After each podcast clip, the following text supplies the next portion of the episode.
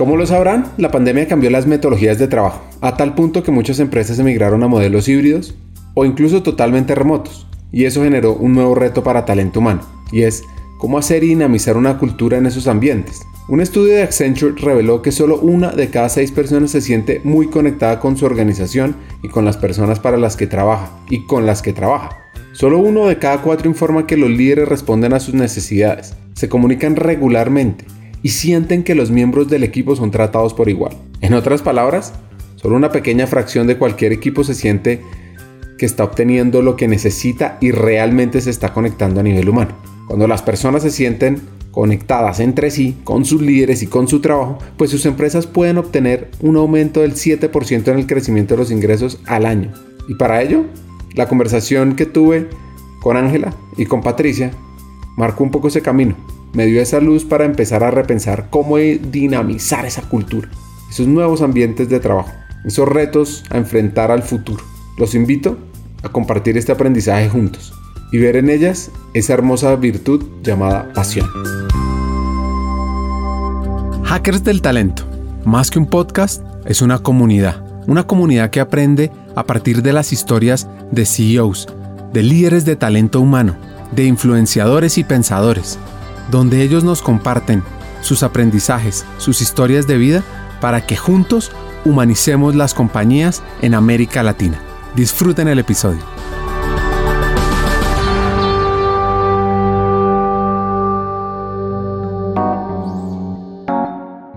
Existen personas que más allá de un vínculo sentimental o laboral, son una inspiración, pero cuando tu ser amado logra metas e inspira con hechos de que es posible transformar la realidad y romper paradigmas, se crea un sentimiento mágico que va más allá de la admiración. Es el amor y orgullo por lo que él hace, pero también está construyendo a ti. Y a ver, mis papás, mi mamá es psicóloga, pero una curiosidad de mi mamá, creo que he aprendido mucho también con ella, es que ella se casó muy, muy cedo, con 18 años, así una niña. Entonces, nosotros somos cuatro hijos. Entonces, durante mis primeros años de vida era simplemente mi mamá. Entonces, en un momento, ella se separó de mi papá y empezó a trabajar. Entonces, un ejemplo ahí que traigo de mi casa es que ella, después que ya tenía cuatro hijos, fue a la facultad hice posgrado, hice maestría, hice doctorado, hoy día ya tiene postdoctorado, entonces hoy es una inspiración. Patricia Feliciano, si puedo decir en una palabra su descripción, sería carismática. Una mujer apasionada por generar crecimiento a su alrededor, por impactar vidas y también por lograr que las personas desarrollen su máximo potencial. Patricia, nuestra hacker del talento invitada, es líder de mercados en crecimiento en Accenture, en el mundo, donde construye con su equipo todos los temas de innovación que impactan al talento humano en las organizaciones aliadas. La historia de nuestra hacker, esta brasilera fascinante, arranca en el país de la samba, en Sao Paulo, donde ha vivido toda su vida. Su familia desde muy niña le ha inculcado el servicio y la convivencia con otras culturas. Como ustedes saben, Sao Paulo es la ciudad más grande de América Latina y de Brasil, con una población de 11.9 millones de habitantes y una superficie total de 15.000 kilómetros. Su crecimiento desde finales del siglo XIX siempre ha estado asociado a un fuerte proceso migratorio, tanto externo como posteriormente interno. Es conocida por su dinamismo económico y cultural. La ciudad tiene un PIB de aproximadamente 219 mil millones de dólares. Hola a todos, yo soy Patricia Feliciano, pero todos me llaman de Pachi desde niña, ¿sí? Yo soy brasileña, nací en São Paulo y he vivido acá toda mi vida, por más que he viajado mucho por América Latina, por todo lado, así que tengo el placer de vivir en muchos países en América Latina, así que por ahí es de donde aprendí mi español, así que por eso que hoy logro hablar con ustedes en español y no en portugués. Yo soy, soy de una familia bastante paulistana, es lo que llamamos, tengo tres hermanas, dos hermanas y un hermano y un poco de mi infancia, la verdad, creo que una curiosidad que hice toda la diferencia en mi vida es que desde muy niña, desde cuando yo tenía 10, 11 años, yo ya empecé a participar de ONGs y trabajar en trabajos voluntarios y un poco de... mis padres siempre creyeron en la importancia de conocer diferentes culturas, y aprender de, otras partes del mundo y no, no de alguna manera indo a la escuela y aprendiendo, qué sé yo, que un japonés así, que un americano así, que un europeo así, pero sí de verdad experimentando convivir con otras culturas. Entonces yo desde niña creo que la curiosidad es que yo he participado de un ONG que se llama CISV, entonces he, ha hecho muchos programas que son una ONG muy enfocada a acciones de educación para la paz mundial. Y ahí la curiosidad está que cuando yo tenía 11 años, yo fui a África, ¿no? a Senegal, y ahí con 11 años estuve por un mes. Era un acampamento ¿no? donde tenía personas de 12 países diferentes. Yo pude desde niña experimentar qué es vivir y estar con personas de diferentes nacionalidades del todo mundo, ¿no? Después, por muchos años, ahí durante toda mi vida, yo he participado de esta ONG y tuve la oportunidad de experimentar y conocer amigos en todo el mundo. Entonces creo que ahí está la mayor curiosidad y yo agradezco mucho a mis papás por me han dado esta oportunidad y creo que hoy, ¿no? Esto me hace bastante diferencia, ¿no? Especialmente ahí en este mundo conectado, donde la verdad estamos ahí hablando con todo el mundo todo el tiempo. Eso es un poquito de mí. El estudio más reciente sobre doctorados en Brasil reveló que 32.500 investigadores que tienen ese título están en actividad y existe una concentración en los estados de Sao Paulo y Río de Janeiro donde está toda esta población. Indicó también el comienzo de la descentralización de los doctorados hacia el nordeste y al sur, dice Reinaldo Guimaraes, profesor de la Universidad del Estado de Río de Janeiro y consultor del Consejo Nacional de Desarrollo Científico y Tecnológico. Entonces, ustedes en este momento se deben estar preguntando, ¿y por qué me está hablando de títulos y doctorados? Pues porque la mamá de Patricia alcanzó su grado de posgrado y es una psicóloga reconocida en su país, lo cual le produce gran admiración a nuestra hacker. En psicología, sí. Entonces, muy lindo, o sea, creo que tener esa oportunidad de convivir con ella y aprender mucho, ¿no? Y aprender que no hay tiempo en la vida, ¿no? En el tiempo que de verdad haga sentido uno solo dedicarse y tener una oportunidad increíble de construir una carrera. Y ella es un muy buen ejemplo, ¿no? Con 27, 28 años, de verdad empezó ahí esta jornada y hoy es una persona con un reconocimiento y con la cual yo tengo mucha admiración. Y mi papá un poco el opuesto, ¿no? Siempre he trabajado mucho, tenía una empresa y la verdad es que una empresa de uniformes acá en Brasil. De verdad es que después de algunos años él estuvo todavía más cerca de nosotros, ¿no? Y ahí siempre ha participado bastante de nuestra vida. Hablando un poco de, de esa experiencia de África, para mí fue muy marcante, ¿no? Bastante expresiva, especialmente por la, el choque cultural, como comentaste, ¿no? Entonces imagínate llegando ahí, todas las ruas de piso, ¿no? No eran asfaltadas, la gente, o sea, muy simples, pero también muy generosa y muy abierta a nos receber. Entonces fue una experiencia bastante chocante para una niña de 11 años, pero hoy cuando yo veo ahí para atrás, yo veo que me enriqueció mucho, ¿no? Tener la oportunidad de experimentar y convivir de una manera muy genuina con una diferencia cultural muy grande y en este momento era muy natural. Para mí no tenía mucho prejuicio, entonces por ahí eso que traigo de esa experiencia, ¿no? Traigo un poco esta mirada de valor de la diferencia y de las posibilidades de convivir con culturas tan diferentes de una manera muy armónica.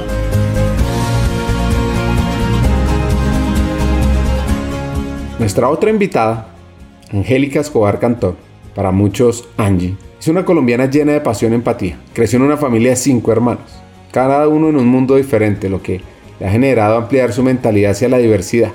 Ella es la gerente senior de estrategia y consultoría de Accenture para América Latina. Desde su adolescencia sabía cuál era su pasión, por lo que decidió estudiar psicología, inspirada por sus papás, los cuales desarrollaron su lado humano y su creatividad, pues fueron pioneros en la fabricación de muebles con un estilo vanguardista.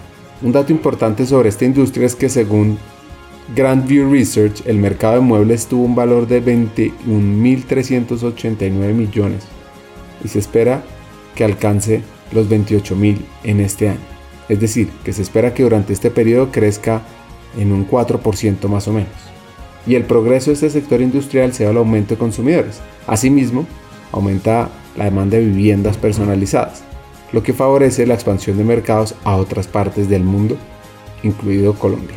Bueno, por mi lado, yo soy hija de Alberto y Carmenza. Mi papá ya no está, mi mamá todavía, 82 años, muy viejitos, pero con alma joven. Y en una familia donde somos cinco hermanos. Mi papá y mi mamá fueron empresarios toda la vida. Ellos tuvieron empresas de construcción y también diseñadores. Ellos diseñaron muebles y tenían una fábrica importante de muebles acá en Colombia hasta hace algunos años y se dedicaron a la construcción. Entonces, mi papá muy artista, ¿no? Muy, muy desde, yo a veces lo admiro, yo digo, él, yo no sé de dónde sacó esa capacidad de diseño, de creación, muy orientada a las artes y mi mamá muy enfocada en mi mamá sin haber tenido una carrera terminada, ¿no? Hace muchos años. De todas maneras, se dedicó a ser la administradora de las empresas de mi familia. Entonces, ella hasta hoy en día todavía hace sus cuentas, lleva sus libros, ha tratado un nivel de organización, de estructura en su vida y en su trabajo siempre, ¿no? Entonces, como que ellos de alguna manera para mí fueron como los dos polos,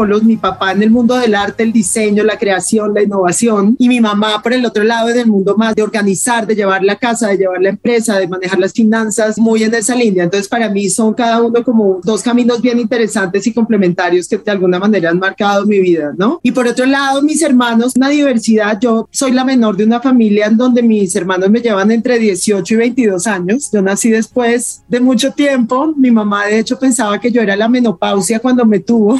Los síntomas que tenía eran de menopausia y bueno, no era menopausia, era la última de sus hijas. Y en mi familia con una diversidad muy grande. En mi familia hay artistas, hay sociólogos, administradores de empresas, finanzas internacionales. Entonces, y yo resulté estudiando psicología al final como en una integración de toda esta dinámica de diversidad que había en mi familia. Yo creo que ahorita que mencionaste, Pati, el tema de diversidad, para mí algo que me dejó mi infancia es, mis papás me expusieron a una cantidad, digamos, de oportunidades, de viajes, de explorar deportes, de explorar clases de piano, de, arte, de mil cosas. Y eso, además de la diversidad de perfiles, personalidades, carreras de mis hermanos, pues sencillamente me ha hecho para mí en mi vida como seguir una dinámica de apreciar la diferencia y de saber que en la diferencia está la riqueza de una familia, de un grupo, de una organización, ¿no? Entonces, niñez y infancia súper tranquila, súper, digamos, libre de alguna manera para explorar muchos temas, súper motivada y una familia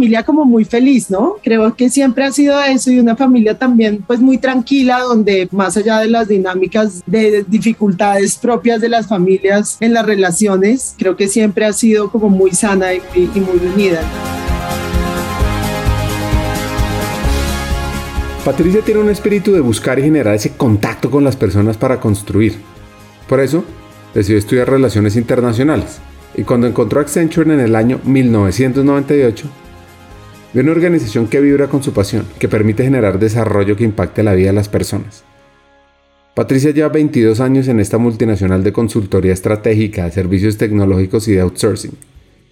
La revista Fortune incluyó Accenture en su lista de 500 mayores empresas en nivel de ingresos, que cuenta con más de 469 mil empleados en 120 países. Por eso, por eso empecé un poco contando de esta mi experiencia, porque estoy muy conectado con mis decisiones y con mis sueños, ¿no? De vida. Entonces, la verdad es que con 11 años fue el primer programa, después con 13 fui a Suecia, después a Dinamarca, a Australia, o sea, la verdad yo tuve la oportunidad de experimentar este programa con diferentes personas por todo el mundo y siempre con este contexto de conocer amigos de crear esta tolerancia y de verdad me, vivir un poco esa experiencia de diferentes culturas, ¿no? Entonces, una vez más, agradezco demasiado a mis padres por me haber ofrecido esta oportunidad. Y ahí mucho de lo que yo experimenté y me encanté era esa diversidad. Entonces, yo quería, o sea, mi sueño era ser embajadora de Brasil, trabajar en ONU, o sea, de verdad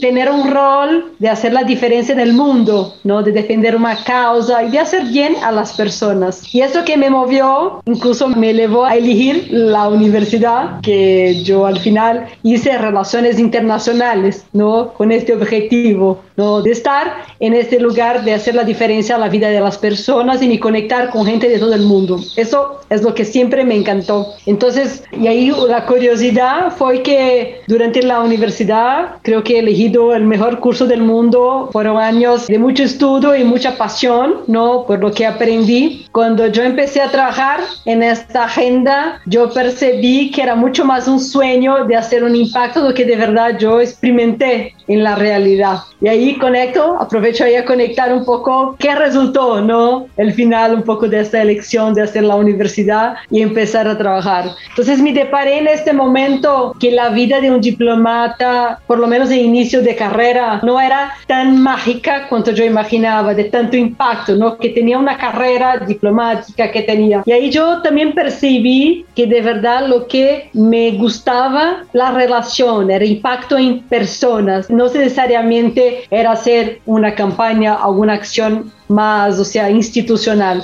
Y ahí fue cuando dice, mira, lo que quiero es trabajar con personas. Sí, me sirvió de bagaje, súper, ¿no? Esa experiencia y un poco ese sueño. Y ahí sí que yo dice, quiero trabajar con personas y el área de talento es el lugar que quiero estar. Y ahí fue donde fui a buscar esta experiencia y en este momento fue donde yo encontré este espacio en Accenture, que es justo de donde estoy hace, ahí con todos ustedes, hace más de 24 años. Y entonces desde ese momento dice, encontré en Accenture mucho de esto, de lo que buscaba, que era trabajar con personas en una empresa global que yo podría trabajar por todo el mundo, entonces por muchos años viajé mucho y ahí pude experimentar de verdad esto que más me gustaba, ¿no? Hacer el impacto, hacer la diferencia en las personas, en las organizaciones y en la sociedad, ¿no? Entonces por eso que pronto por tanto tiempo estoy en Accenture hasta hoy.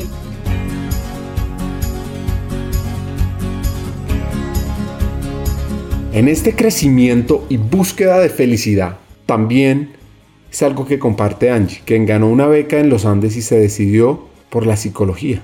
En el año 96 inició su carrera a los 16 años y hoy en día no se arrepiente de su elección. Fue el camino que le permitió encontrar su propósito de vida, hacer que las personas sean felices ahí hay una historia detrás, es que yo, eso no fue una decisión muy deliberada, la verdad, eso fue más como cuestión del azar, pero uno con el tiempo, no del azar, pero no, no, no es que fuera de esas personas que tienen la ventaja en la vida que saben que van a estudiar desde que son chiquitas, eso a mí no me pasó y, envidio mucho a quienes les pasa. Yo salí del colegio y tuve un es muy bueno, entonces entré a los Andes a estudiar una cosa que se llamaba estudios generales honoríficos, en donde uno podía ver miles de carreras al del primer año, miles estoy exagerando, yo vi materias de arquitectura, ingeniería, de administración, de artes, de diseño, de ya no me acuerdo qué más, antropología, y viendo de nuevo todas estas posibilidades que tenía de estudio, la psicología, que fue una de las que exploré, al final fue lo que más cercano estuvo a mi esencia de poder como resolver las preguntas que uno tiene en la adolescencia. Yo me gradué muy chiquita del colegio a los 16 años y en ese momento uno tiene, pues uno no sabe mucho de la vida. Entonces yo creo que esa no saber tanto de la vida hizo que la psicología me permitiera ver un camino donde podía acercarme a responder mis propias preguntas sobre el mundo, ¿sabes? Y sí que hoy en día veo que esa pasión por las personas y ese gusto porque las personas se encuentren la felicidad en donde sea, porque independientemente de todos los desafíos, problemas de salud, mentales, físicos, demás, de relacionamiento en familias, en parejas y demás, y obviamente en organizaciones, que la gente encuentre su camino y la forma de, llevar una vida sana y positiva. Entonces creo que eso en su momento no lo vi tanto, pero hoy en día lo conecto con que por ahí iba el camino y pues al final a eso me dediqué y sigo dedicada, pues no a la psicología clínica, pero sí a la psicología aplicada a las organizaciones.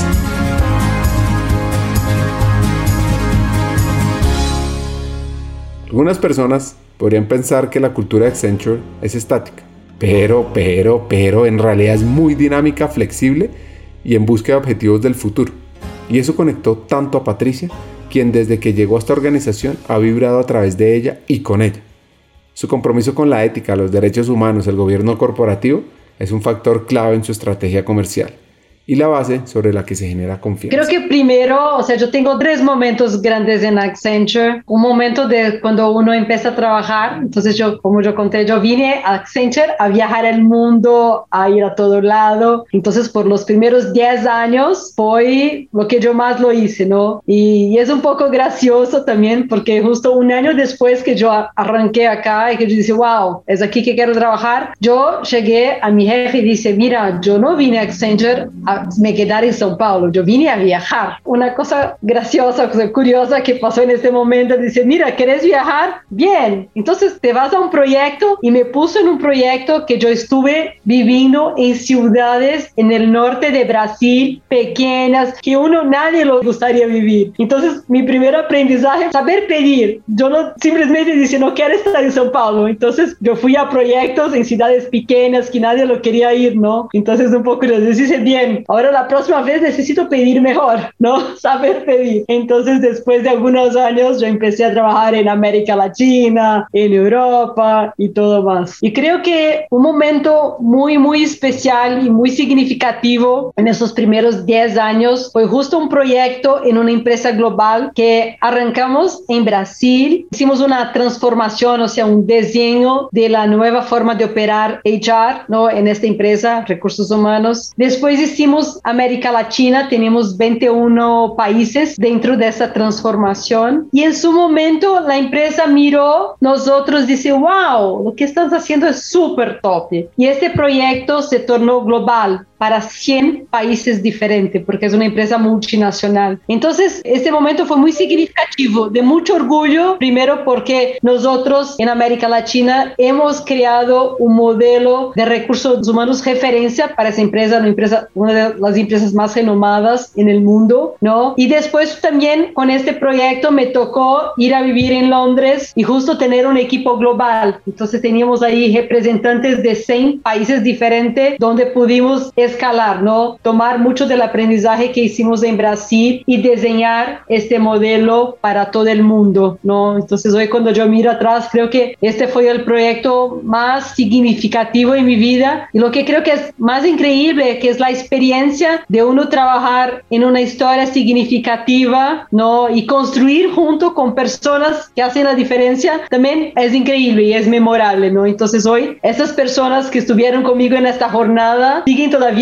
como súper amigos, ¿no? Todavía hoy día como amigos o como profesionales seguimos muy conectados, mismo muchos no siendo de Accenture, siendo de, o sea, del cliente y ya están en otros lugares, ¿no? En todo el mundo también. Entonces en este momento fue súper top. Después, hay un poco también continuando mi vida. A ver, yo viajé mucho, como 10 años por todo el mundo y yo siempre pensaba, cuando me caso salgo de Accenture, esta vida no fue, imagínate, ¿me? seguir esta vida casada. Entonces, entonces me casé y para mi sorpresa, mi marido le encanta la Accenture. Entonces él tuvo la oportunidad de me acompañar en algunos viajes y un poco de experimentar mi vida y ir a algunos lugares. Y a él le pareció ser súper entretenida mi experiencia que tenía en Accenture. Dice, wow, bien, vamos a ver, sigo en Accenture. Pero yo dice, mira, cuando yo tengo hijos, creo que salgo de Accenture. Entonces tuve mi primera hija y para mi sorpresa, la experiencia de ser mamá en Accenture me salió todavía mucho mejor de lo que esperaba, ¿no? Porque tuve una licencia maternidad, me quedé ocho meses con mi hija y cuando volví tuve la oportunidad de experimentar y organizar mi vuelta, ¿no? Y ahí fue muy especial. Yo no tenía idea que sería una experiencia muy, muy rica de vuelta, con mucha flexibilidad y muchas formas de me adaptar a este nuevo contexto. Entonces después tuve mi segunda hija y tuve un hijo. Entonces hoy yo tengo tres hijos, Antonio de siete, Elena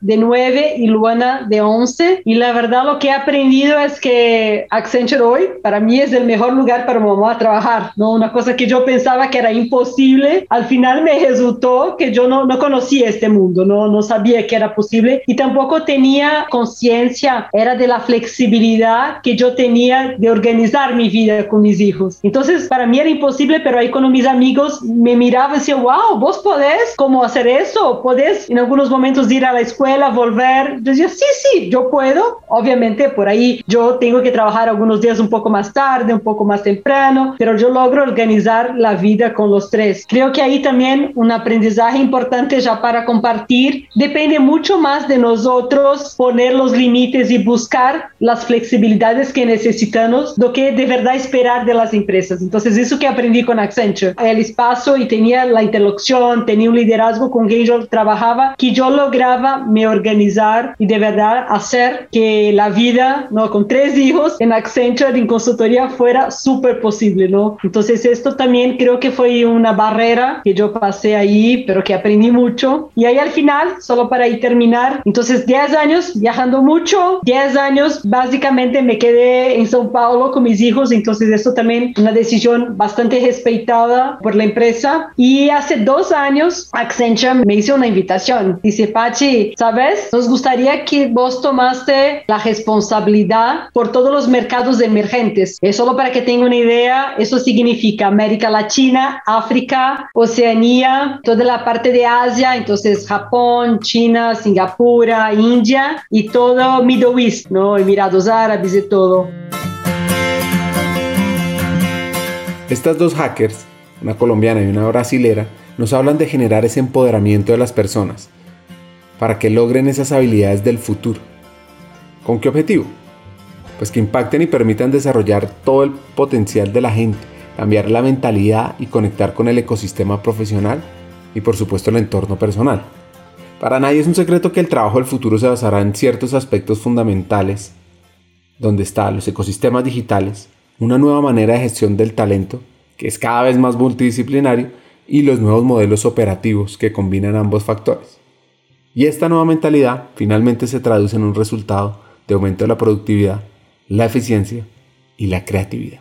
Sí, entonces hoy yo tengo justo mi agenda y mi pasión está en trabajar con los clientes y de verdad pensar cómo preparamos las personas y las organizaciones para el futuro en un mundo en que la tecnología nos está transformando completamente en una velocidad jamás vista, ¿no? Creo que ahí estamos todos, ¿no? Entonces, wow, es como mirar este espacio y decir, wow, ¿qué hacer? Entonces, ahí está mi agenda y ahí mucho de las tendencias, las discusiones que están es justo primero cómo preparar los talentos para el futuro. Entonces, qué competencias, qué skills, qué funciones vamos a necesitar en el futuro, ya reconociendo que lo que tenemos hoy está obsoleto, o sea, no más es lo que las empresas necesitan. Entonces, el desafío es terminar de entender cuáles son estas nuevas competencias y roles del futuro y todavía más difícil es bien, cómo preparamos las personas para estas funciones, para el trabajo del futuro. Y lo que en esta agenda específica lo que yo siempre hablo es que no adianta ir a buscar en el mercado porque ni las organizaciones ni el mercado tienen esas personas. Entonces estamos todos atrasados y necesitamos de verdad invertir tiempo y preparar nuestros talentos para el futuro que ya es hoy, ¿no? Que es mañana. Entonces no es más en 5 o 10 años, pero sí en algunas horas, algunas semanas. Entonces esa es un poco la primera agenda y para mí es la agenda que todos deberían tener como top of mind. Segundo tema es mucho de los modelos de organización. Entonces también lo que hemos experimentado, incluso cuando vamos al mercado, escuchamos de los ejecutivos que un 90% ya reconoce que el modelo que opera, el modelo operativo, el modelo de organización que tiene hoy, no más responde a los desafíos de negocio, ¿no? Entonces, modelos muy silados, modelos en funciones. Entonces, hoy las organizaciones necesitan se reinventar para poder se adaptar y de verdad se reinventar, innovar, se mantener competitiva en el mercado de trabajo. Entonces creo que ese aquí es un segundo punto que para nosotros es una agenda relevante y un tema que debería estar en la agenda también de todos, ¿no? Todas las organizaciones. El tercer punto está más conectado con el liderazgo, pero un liderazgo más responsable, ¿no? Un liderazgo que sí tiene una responsabilidad sobre generar resultados, sobre entregar el plano de negocio, pero un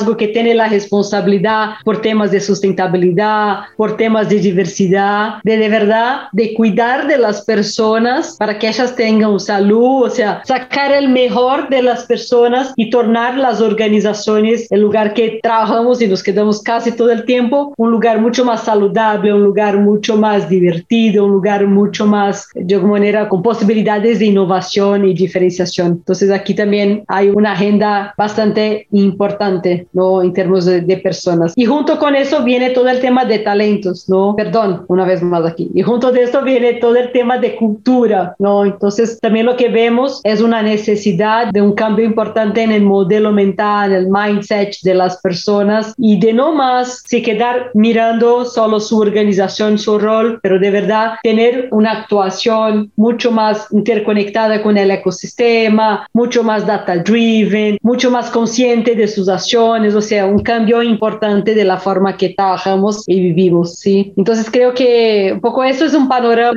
que hemos experimentado. Hagamos una pausa. Hackers del Talento busca humanizar las compañías, compartir experiencias y mejorar la realidad laboral en Hispanoamérica. Necesitamos de una comunidad, porque solos imposible. Así que tu apoyo es fundamental. ¿Cómo? Compartiendo nuestros episodios por WhatsApp, por las redes sociales, suscribiéndote a nuestras plataformas y comentando.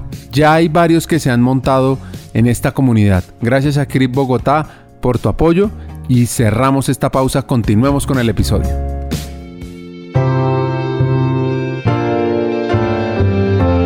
Angélica llegó a Accenture en el 2017 y en ese momento empezó una carrera acelerada para adquirir esas competencias de liderazgo y estratégicas que le han generado resultados fuera de serie en los proyectos y programas que ha liderado.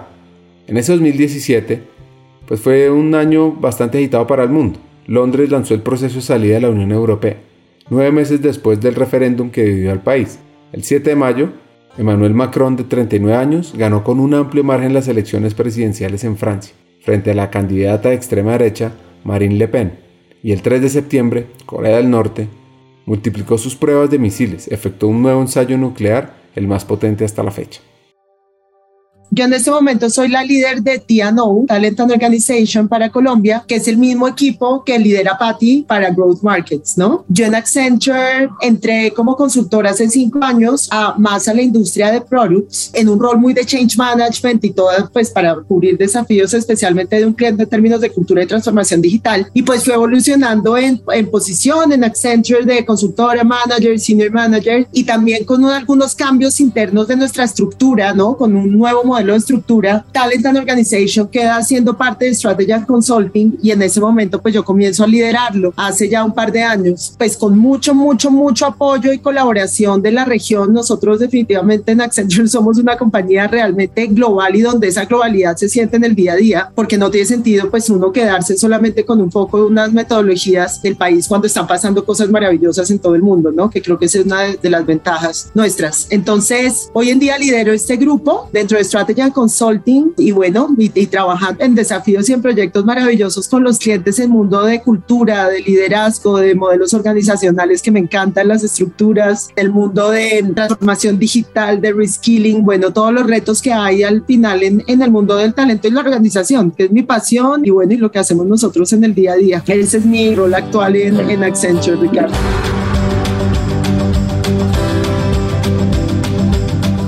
En un informe que lanzó Accenture, dice que el 76% de los ejecutivos consideran que las organizaciones deben transformar drásticamente las experiencias que combinan personas y tecnologías para dotarlas de un carácter más humano. Diseñar experiencias en colaboración con los empleados y en función de sus expectativas reales, pues permite mejorar las experiencias del empleado, generar un sentimiento de fidelidad y amor a la marca. El 80% de los líderes de talento humano ya han implementado o están desarrollando tecnologías diversas con el fin de mejorar la experiencia del empleado, dice el informe. Pero, pero, pero, realmente uno de los grandes factores que impulsa el crecimiento de esta experiencia son los estilos de liderazgo y cómo estos se conectan con las competencias del futuro. Ojo a lo que nos cuenta Patricia. Yo hablé de talentos, nuevos modelos de organización, de preparación de liderazgo y ahí en el tema de liderazgo, Angie, hablar mucho más de un liderazgo responsable con todo el tema de diversidad y con todo el tema de sustentabilidad y ESG, ¿sí? Y hablé también un poco del tema de cultura. Y de cultura hablé un poco también del tema de una cultura conectada con el ecosistema, data driven, o sea, un cambio importante. Y al final, si yo pueda completar aquí, Cardo, completando un poco las tendencias, yo incluiría toda la transformación necesaria en las prácticas en el mundo de talentos en sí. Entonces, las áreas que tocan este tema tienen que se reinventar. Y yo, a mí me gusta decir que tiene un desafío en doble, ¿no? Porque tiene que se reinventar y tiene que soportar la organización para su transformación. Entonces es un, desafío doble. Entonces también eso de mi parte es una agenda importante que todos deberían tener. Y ahí también complementando acá, esta transformación está muy conectada con la expectativa de los que los empleados tienen hoy sobre las organizaciones. Entonces nosotros como consumidores estamos experimentando mucho más conexión, tecnología en nuestras manos, poder escoger de dónde comprar, en qué lugar comprar, en qué momento comprar, con mucho más facilidad y también con temas mucho más personalizados, ¿no? Entonces, uno, por ejemplo, cuando LinkedIn te sugieres conectar con una persona, es una persona que de verdad hace sentido, o sea, que de verdad por ahí hablase un rato, tiene alguna conexión. Entonces, ¿qué pasa? Es que ese misma, esas mismas premisas que yo tengo como como estoy experimentando esa misma experiencia que yo tengo como consumidor, yo empiezo a tener sobre las organizaciones, ¿no? Entonces esa experiencia, la experiencia del empleado pasa a ser bastante más importante y aquí hay un cambio importante en el área de HR que es salir de un modelo que nosotros siempre hemos trabajado, que hemos diseñado los procesos para ofrecer a los empleados, para ir a un modelo más de fuera adentro, a entender esa expectativa y poder traducir y conectar los momentos que importan para esos empleados y ahí sí, los empleados pasan a esperar de las organizaciones, ¿no? los talentos, pasan a esperar servicios y temas mucho más personalizados. Por ejemplo, quieren saber qué entrenamiento tengo que hacer esta semana para que yo pueda ser más productiva la próxima semana. Es en este lugar. Quieren poder hacer los procesos de cualquier lado. Creo que la pandemia ahí nos ayudó también a acelerar estas posibilidades. Ellos eligen estar en organizaciones con impacto social, responsable, a donde tiene orgullo y tiene propósito, se conecta con su propósito. Entonces, mucho de lo que experimentamos como consumidor refleje hoy en la experiencia lo que esperan los empleados. Entonces, eso también es una agenda relevante, ¿no? Que deberíamos tener en cuenta.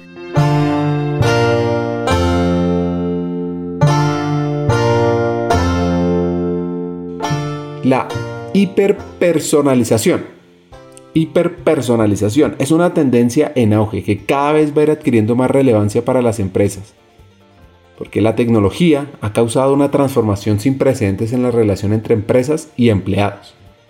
En este escenario, la inteligencia de datos tiene un rol en todos los cambios que se comienzan a generar. Y claro, los que están por venir es que mediante la inteligencia de datos las empresas son capaces de recolectar y procesar informaciones de todo tipo de los colaboradores y con ello es posible personalizar la experiencia del empleado, incrementar la fidelidad, el engagement, a tal punto que se puede definir nuevas metodologías de trabajo, incluso nuevas funciones de cada rol. Además, esos datos se comienzan a cruzar con otras variables y se comienzan a sacar conclusiones fascinantes un poco siguiendo en la línea de la transformación de HR y del futuro de, de, HR, yo creo que el cambio radical es la hiperpersonalización, ¿no? Que además se vuelve cliché como palabra un montón, porque entonces pues estamos hablando de personalización también en los clientes, como lo mencionaba Pati y demás, pero para el empleado, ¿qué implica la, la hiperpersonalización? ¿Y qué implica para las áreas de recursos humanos, ¿no? Que es la pregunta, o sea, ¿qué tienen que hacer? Y es, si yo estoy esperando hiperpersonalizar, yo no puedo segmentar a mi fuerza de trabajo como la he venido segmentando toda la vida, ¿no? Demográficamente, por áreas o por funciones, de acuerdo con si es el área financiera o los, los de tecnología o los de recursos humanos o los de operaciones, sino que tenemos que entrar a un abordaje bien diferente basado no solamente en diseño de experiencia, sino también con el componente de la analítica para hacernos las preguntas claras y generar arquetipos bien definidos de los grupos de talento que tengo en la organización. Si me voy a enfocar en el proceso de atracción de talento, yo tengo que ver cómo atraigo el talento que son científicos de data o, o cómo atraigo a los que, no sé, a los cajeros de una tienda en un retail o cómo atraigo al mejor diseñador de experiencia de un área de innovación. No tengo ni idea de diseño, de estrategia. Entonces, esa segmentación de cómo yo abordo a la gente que va a comprar en la compañía y la segmentación de cómo también abordo las necesidades de mi fuerza de trabajo por estilos de personalidad, por edades, por familias, por gustos personales, por crear como esos cubos de información en donde yo realmente le llego a las personas a lo que le gusta, ¿no? A lo que disfruta, a lo que le mueve la aguja y la vida, que las áreas de talento tienen que moverse hacia allá sí o sí. O sea, la segmentación donde yo juro que todo el que trabaja en un área piensa igual se quedó atrás y esa segmentación precisamente ahí refuerzo el tema de no podemos solamente hacerla pensando en entrevistar, en profundizar en una muestra de una organización, tenemos que ir en el mundo de la data a entender la profundidad y gracias a la analítica inclusive predecir qué es lo que va a querer este equipo hacia futuro, ¿no? Y hoy en día cuando la gente ya se está moviendo de una organización, no por el mundo necesariamente del dinero y de la compensación, sino porque me gusta o no me gusta como cultura, porque mi líder me motiva y me inspira o no me motiva y me voy, ¿no? Porque ya se amplió mucho el rango de razones por las cuales yo me voy de una organización y me voy. Tenemos que ser mucho más accurate y mucho más impactantes como áreas de talento en llegarle al corazón a mi colaborador, ¿no? Y, y esto no es llegarle a la razón, esto es llegarle al, al corazón y a lo que a cada uno le.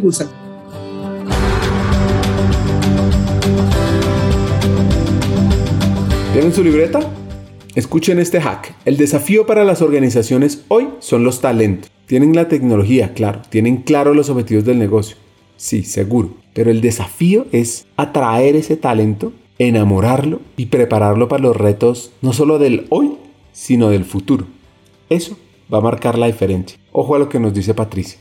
Creo que mi punto acá, el grande desafío que yo veo para recursos humanos hoy son los talentos. Entonces, las organizaciones tienen la tecnología, tienen muy claro los desafíos de negocio, el desafío son los talentos, ¿no? Entonces, primero, atraer los talentos, hacer con que ellos se quieran quedar en esta organización y hacer con que los talentos estén preparados para los desafíos y para hacer la diferencia, ¿sí? Entonces, creo que es un reto importante y que creo que todas las áreas de recursos humanos están, necesitan tomar tiempo para ver cómo preparar sus personas, cómo cuidar de sus personas, o sea, sacar su mejor potencial. Angélica nos da este hack. Es importante que las personas que lideren las áreas de talento vuelvan a lo básico, que entiendan que las personas que generan mayor impacto en el engagement de un equipo, pues son los líderes que no solo su formación debe estar enfocada en agilismos, competencias digitales, trabajo del futuro, sino desarrollar las habilidades más humanas.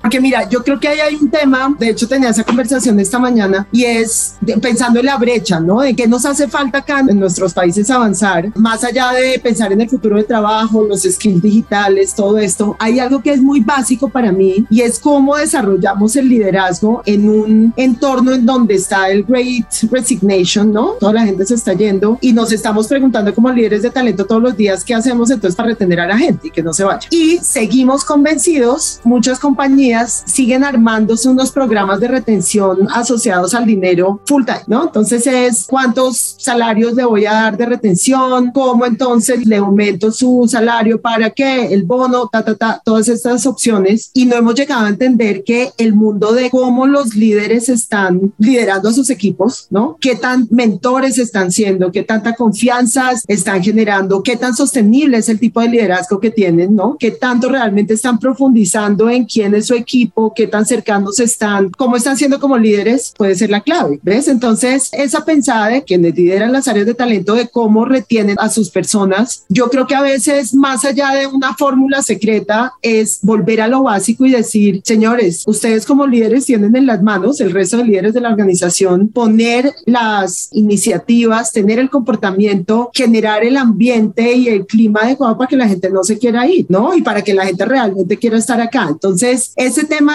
yo creo que hay un paradigma y es, no, todas las compañías hablan de que están haciendo mucho por el liderazgo, ¿no? Programas, institutos de liderazgo, ta, y en realidad tenemos muy malos líderes, yo sí creo. Y entonces yo creo que esa formada no solo en los skills digitales, no solo en agilismo, no solo en todo ese mundo del futuro, sino esa apertura de conciencia ante ser cercanos, ante realmente tener esa preocupación genuina por qué está pasando con los equipos y que sean las áreas de talento las que generan ese espacio, pero las que empoderan también a los líderes para que sean ellos quienes desarrollen esa capacidad y por ende puedan aumentar las posibilidades de retención. No me gusta tanto la palabra, pero más bien de engagement de las personas en una organización. Creo que es un camino muy básico y creo que sigue siendo vigente y lo seguirá siendo por siempre. Ahora más en un trabajo híbrido, ¿no? Que es un tema que hemos venido conversando también un montón de los últimos años al final.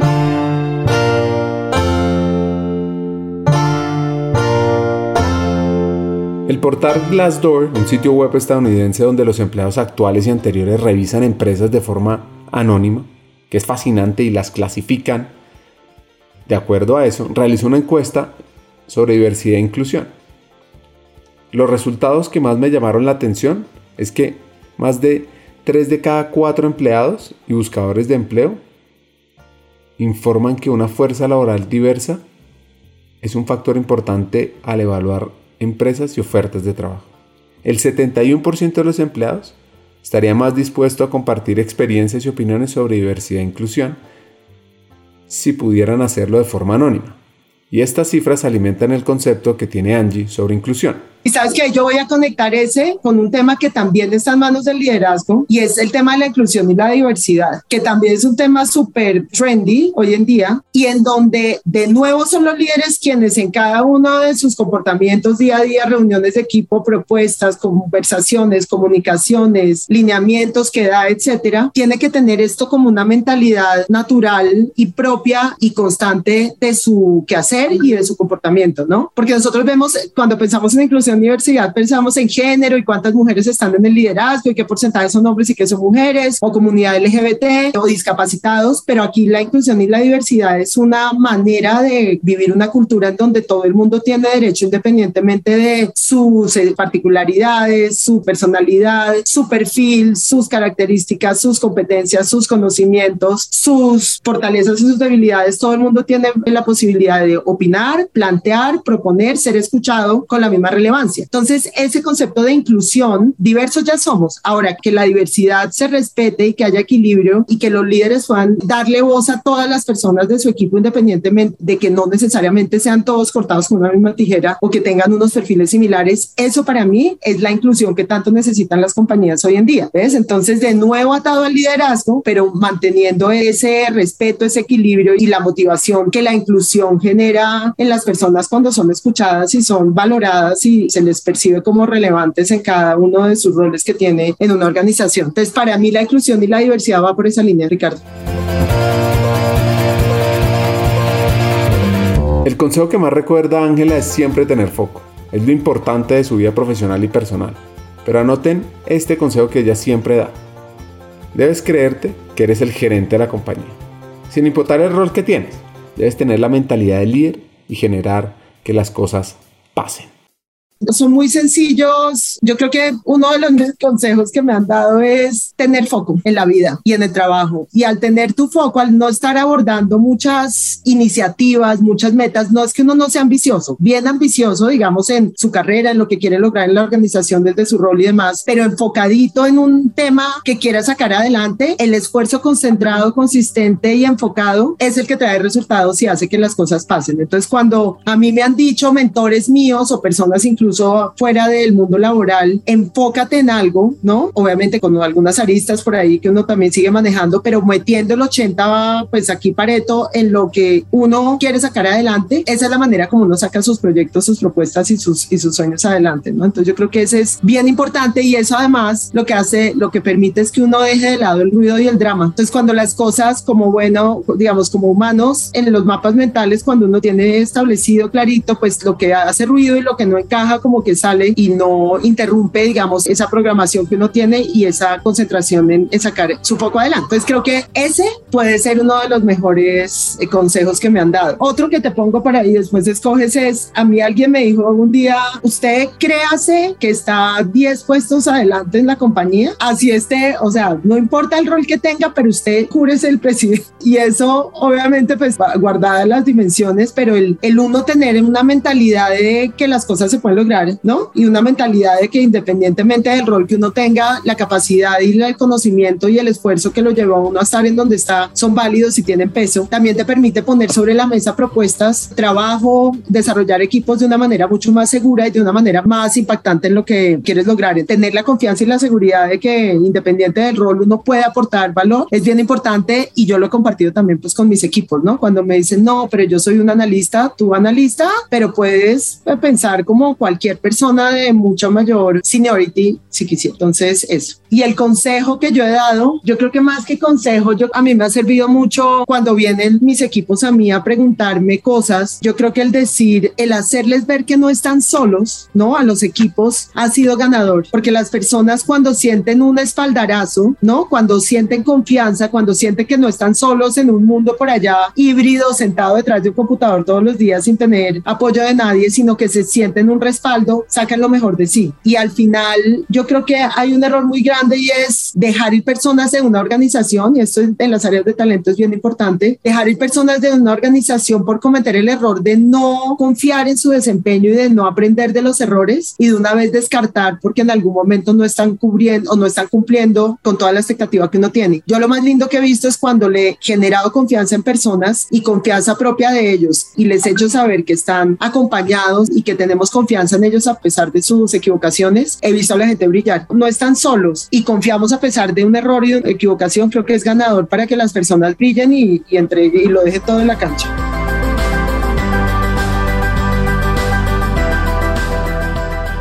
Patty nos da los temas más relevantes que se tienen que trabajar desde talento humano. Son cinco, así que anótenlos. Uno, tener la experiencia del talento en el centro de las conversaciones y en los planes estratégicos. El segundo, la utilización de la tecnología para analizar el talento y sus puntos de mejora. 3. Desarrollar la cultura de la mentalidad digital. 4. Modelos operativos transversales e incluyentes. Y quinto, tener un desarrollo de competencias para el futuro, preparar a las personas para esos nuevos desafíos. Este fue el resumen. Ahora escuchemos a más profundidad, en más detalle, cada uno de los puntos. Voy por algunos puntos que me parecen relevantes en este contexto y en las tendencias. El primero es tener los talentos en el centro de todas las discusiones. Y ahí está toda la discusión de experiencia de este talento y cómo de verdad ofrecer una, un modelo, un bienestar para este talento en las organizaciones y una experiencia muy, muy similar o muy conectada también con la experiencia que este talento tiene como consumidor, porque hoy día estamos todos conectados, ¿no? Y estamos digitalizados, podemos elegir lo que nos parezca mejor, tomamos elecciones con cosas que que nos dan propósito. Entonces, este mismo contexto que tenemos como consumidor, los empleados esperan de sus organizaciones y la experiencia está muy conectada a esto, a que sea sencilla, digital, con propósito y todo más. El segundo tema de tendencias que viene también muy alineado con ese tema de experiencia es la utilización y apalanque de las tecnologías para habilitar esa experiencia y también para aportar, para aportar inteligencia para las, decisiones de talento con todo el tema de analítica. ¿no? Entonces también está muy fuerte. La tercera agenda que yo veo está muy conectada con cultura. Entonces hoy día hay un desafío importante de cambio de cultura, de liderazgo, de mindset, para que las organizaciones y las personas puedan estar con un mindset más digital, más conectado a la red, al, ecosistema, menos silos, o sea, de una manera bastante diferente de lo que tradicionalmente las organizaciones han operado hasta hoy. El cuarto tema, que también es bastante relevante, incluso cuando vamos al mercado, preguntamos a los ejecutivos si es un tema que les parece importante cambiar, un 90% dice que sí, sus organizaciones no tienen el modelo operativo necesario para competir y para estar siempre creando ventajas competitivas el mercado. Entonces, todo el tema de organización, de modelo operativo, es una tendencia. No más las organizaciones logran operar en silos por funciones. Ellas necesitan tener nuevos modelos más transversales para ser competitivas y lograr innovar y se reinventar constantemente. Y para mí el último, que por ahí no es el quinto, pero podría ser incluso el primero, es todo el tema de competencias. Tener conocimiento, tener skills relevantes para el futuro es la moneda y el valor de la organización. Entonces, preparar las personas con el conocimiento del futuro es todavía para mí una de las agendas más importantes de recursos humanos y esto sí es una tendencia importante para preparar sus personas para todo el desafío de futuro. Incluso porque podemos incluso pensar que hoy no conocemos como un 30% de las competencias que vamos a necesitar en dos, tres años. O sea, no es 10 años o dos, tres. Las funciones están se tornando cada vez más obsoletas muy rápido y necesitamos eh, nos reinventar y ganar nuevos conocimientos con una constancia todavía muy rápida. Entonces, para mí, esto es un poco el panorama y la agenda que debería tener eh, todo el liderazgo de, de gestión humana hoy día.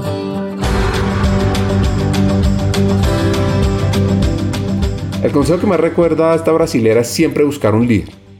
Buscar un líder que no te diga solo no, sino que te explique el porqué de su decisión y te guíe el camino donde se puede encontrar un mejor sí a tu idea o proyecto. Y este consejo que ella da es fuera de serie. Busca trabajos que te den placer, que te automotiven y te permitan desarrollar tu pasión.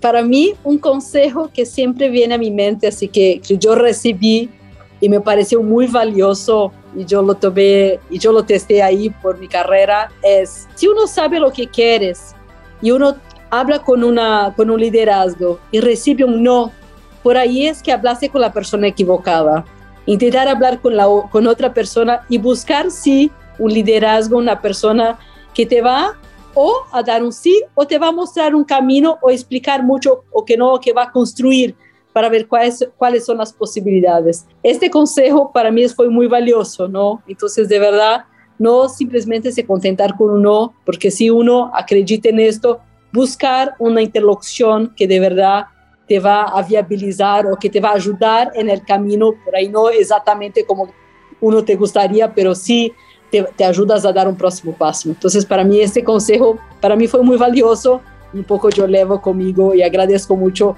a esta persona que es de Canadá que me lo dio.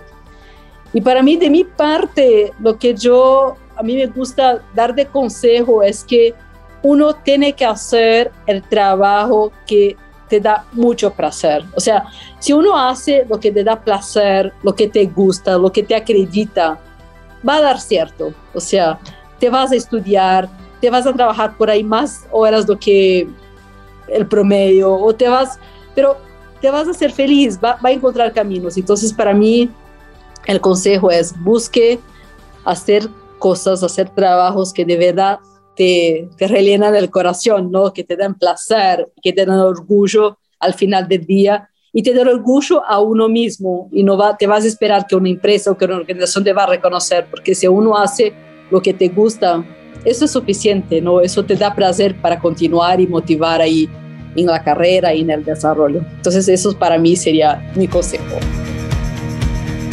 Escuchar la historia de Ángela y Patricia, su carisma, su empatía, la mentalidad analítica y sobre todo ese compromiso por impulsar esos sueños y propósitos organizacionales deja muchas enseñanzas. Aquí van mis tres hacks. El primero, la estrategia del negocio y los objetivos deben tener como eje central la experiencia del empleado. 2. La cultura de las organizaciones que exige el futuro de ser inclusiva, dinámica, con el poder de generar agilismos operativos y también centrada en el desarrollo del talento, conociendo el gran impacto que llevará a obtener resultados fuera de serie. Y 3. El desarrollo y gestión del talento de ser parte esencial para hacer crecer un negocio y cultivar esos nuevos liderazgos con sentido humano y con mentores de habilidades. Hasta un siguiente episodio y sigamos hackeando el talento.